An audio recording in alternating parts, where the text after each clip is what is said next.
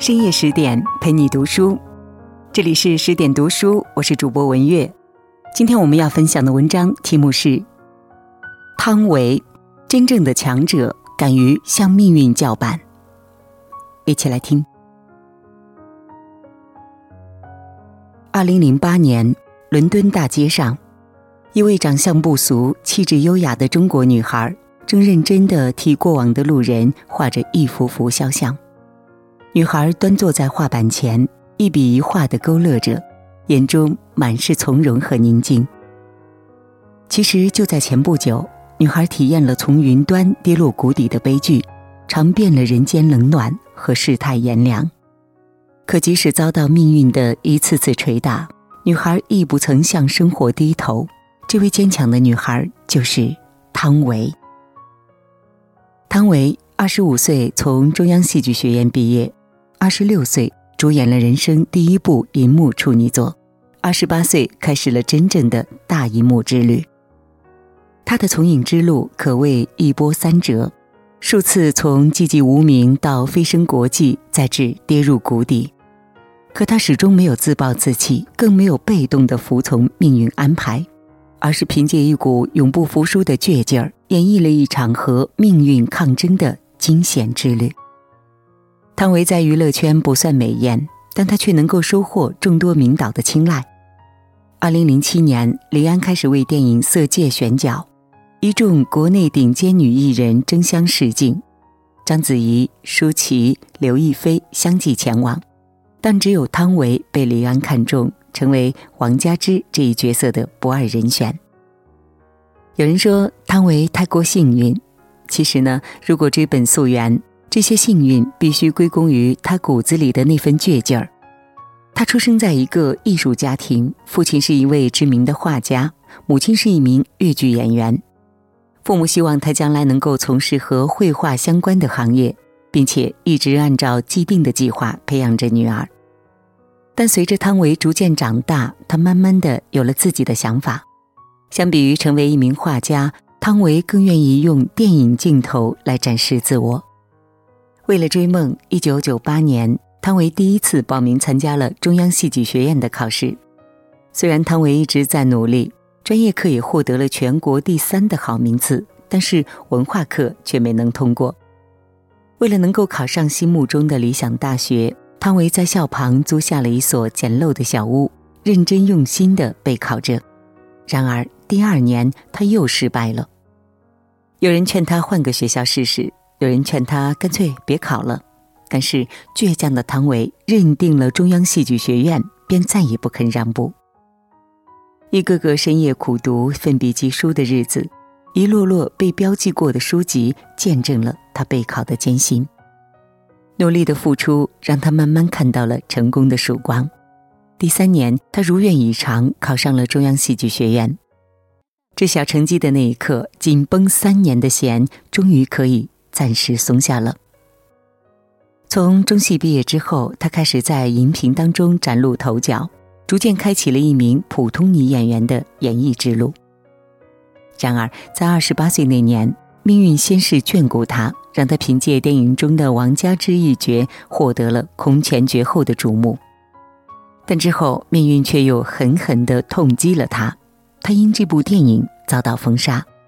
一夜之间，外界对汤唯展开了史无前例的恶意攻击，甚至有关汤唯的所有作品被要求下架。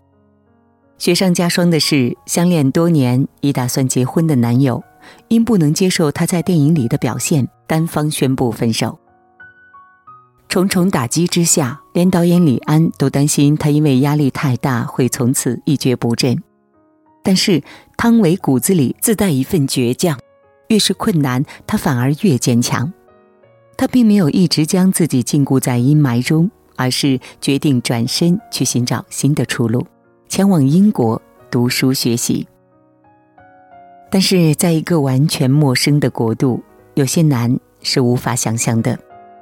高昂的留学费用让他生活捉襟见肘，语言基础不好让他常常尴尬不已。但是倔强如汤唯，他硬是一个人扛下了所有的苦。为了赚取生活费，他在伦敦街头帮人画肖像、做球童，常常忙到凌晨才到家，每天累到大脑一片空白。既然一无所有，那就慢慢赚取；既然跌落谷底，那就重新从谷底爬起。除了要活下去，还有一个信念支撑着他，那就是继续学习。就这样，他每天穿梭在谋生和求知的路上，潜心学习，打磨演技。勇敢者在逆境中崛起，懦弱者在困境中沉沦。这就是汤唯。一个永远充满倔强和不羁的女孩，一个永远能在逆境中涅槃重生的女孩。在英国深造两年，汤唯逐渐回归大众的视野。二零一零年，她带着《月满轩尼诗》再度重现大银幕，并凭借该片中的精彩表现，提名了金马金像最佳女主角。然而，真正让她重新耀眼的是二零一一年的《晚秋》。她在片中的精湛演技，赢得了韩国影坛上十项最佳女主角的无上荣耀。此时的汤唯虽已逐渐凭借实力将荣誉收入囊中，但即便如此，大家对其演技的质疑仍不绝于耳。有人认为他所有的成绩不过是运气使然，而那些所谓的努力更不过是职业的使命罢了。人们只看到汤唯表面上的无限星光。却不知背后的他，为了证明自己，从未放松过努力。为了提高演技，对于每个角色，汤唯都会倾尽全部心血。接到每个角色，他都会提前做功课，在心底无数遍的琢磨和推敲。在拍摄《黄金时代》的时候，为了感受萧红那种饥寒无助的状态，他在零下三十度的东北故意挨饿受冻。为了更接近这位民国女作家的状态，唐唯一本本啃着萧红的书，用繁体字去抄录。除却用心诠释角色，对待每个抛来的剧本，他都会考虑许久，并一直保持着接戏的节奏，从不同时拍摄两个戏，因为他知道他的精力有限，一次只能用于一个角色。在生活里，汤唯也极尽低调。因为只有这样，观众才能对自己的表演不出戏。相对于他本人，他更在乎的是观众看到他在荧幕里的角色。但这些努力不是被人视作理所当然，就是压根儿没被看见。二零一九年，人们疯狂吐槽汤唯在《大明风华》里的演技，直言其造型奇丑、表演做作、台词不过关。对此，汤唯谦虚地表示。因自己的演技连累了这部剧的导演和其他人，他深感自责，主动承认错误。观众对汤唯的态度逐渐改观，更何况这只是汤唯第一次饰演古装剧。然而，人们开始对她真正改观，是源于她那一口漂亮的英语。在第六十四届戛纳电影节上，汤唯流利熟练的英语视频被越来越多的人看到后，大家才明白。原来她并不是徒有外貌的花瓶。其实，之所以能够将英语说得如此流畅，还要感谢那段被雪藏的灰暗岁月。在英国伦敦留学的时候，周围所有人都能顺利流畅地读出剧本，唯独汤唯，她发现没有一个字是自己认识的。于是，她暗暗地和自己较劲：如果连剧本都不会读，还怎么演戏呢？此后，他将老师朗读的古英文用手机录下，在路上吃饭、睡觉，无时无刻不在练习着，甚至晚上做梦都是在练习英语。慢慢的，他可以看懂所有的英语剧本，也可以在各大国际性的颁奖典礼上用英语自如的表达着自己的想法。在颁奖台上熟练说着英语的他，自信坦荡，光芒万丈。大家也渐渐地被他吸引着，更愿意去了解他，去关注他，从而慢慢地喜欢上他。一路走来，从饱受争议到广受好评，汤唯用倔强写出了全力以赴、永不服输的人生格言。二零一四年，一则关于汤唯的新闻再次引发轰动。三十五岁的她远嫁韩国，和电影《晚秋》的导演金泰勇开启了一段跨国婚姻。可这段婚姻却不被大家看好。除却金泰勇曾有过一段婚史，比汤唯大十岁以外，文化背景和语言的巨大差异都让他们成为热议的对象。但是，一向有主见的汤唯对此充耳不闻。在他看来，金泰勇才华横溢、儒雅随和，不仅非常了解自己，更是百般体贴、无微不至。而金泰勇之所以如此钟情汤唯，源于他欣赏汤唯始终拥有一颗未被世俗蒙尘的心。生活中的汤唯单纯又朴素，他会戴着一次性口罩挤地铁，喜欢坐公交车出门，还会乐此不疲地去逛小店淘衣服。过普通人的生活，不物质，特精神，没有那么多欲望，这是多数朋友对他的评价，也是金泰勇最钟情他的地方。这份朴素的个性不仅让他拥有良好的路人缘，也让他在韩国广受欢迎。但一段好婚姻的维持，显然不是只要双方优秀、相互欣赏就够了，它还牵扯到生活的方方面面。刚刚嫁到韩国，婆婆便要求汤唯将国籍改成韩国籍。但面对这种原则性问题，汤唯的回复斩钉截铁：“我是一个中国人，从小在中国长大，改国籍这件事儿是不可能的。”看到汤唯坚定的态度，婆婆便再也没提过此事了。两年后，汤唯生下了女儿。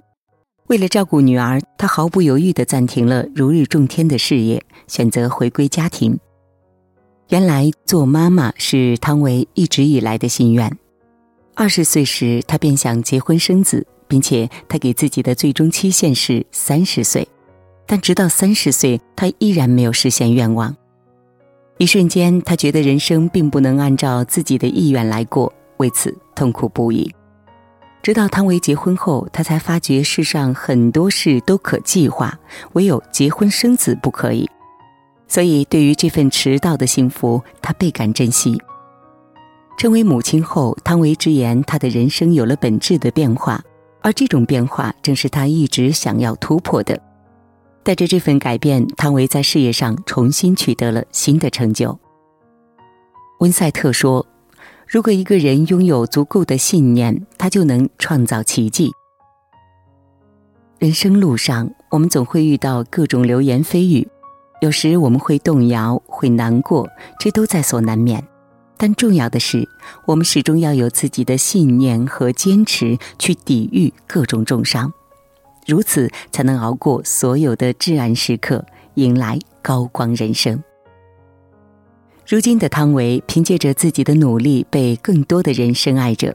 当然，人们爱她，不仅因她踏实努力、性格低调，更因她骨子里的那份倔强风韵。回首汤唯走过的路，逆境时不屈服，失去时不气馁，被质疑时不迷茫。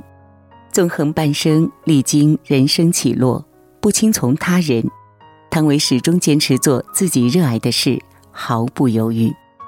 也正是这段坎坷曲折之路，让汤唯的人生更加自信饱满。如今的汤唯事业成功，家庭幸福。最大的心愿就是拥有一个健康的身体，能继续前行，做热爱之事。生活中有太多遇见一点困难便畏首畏尾的人，或许他们欠缺的就是那一点不屈服的信念。愿我们在前行路上都能如汤唯一般不屈服命运，时刻拥有和命运叫板的底气和自信。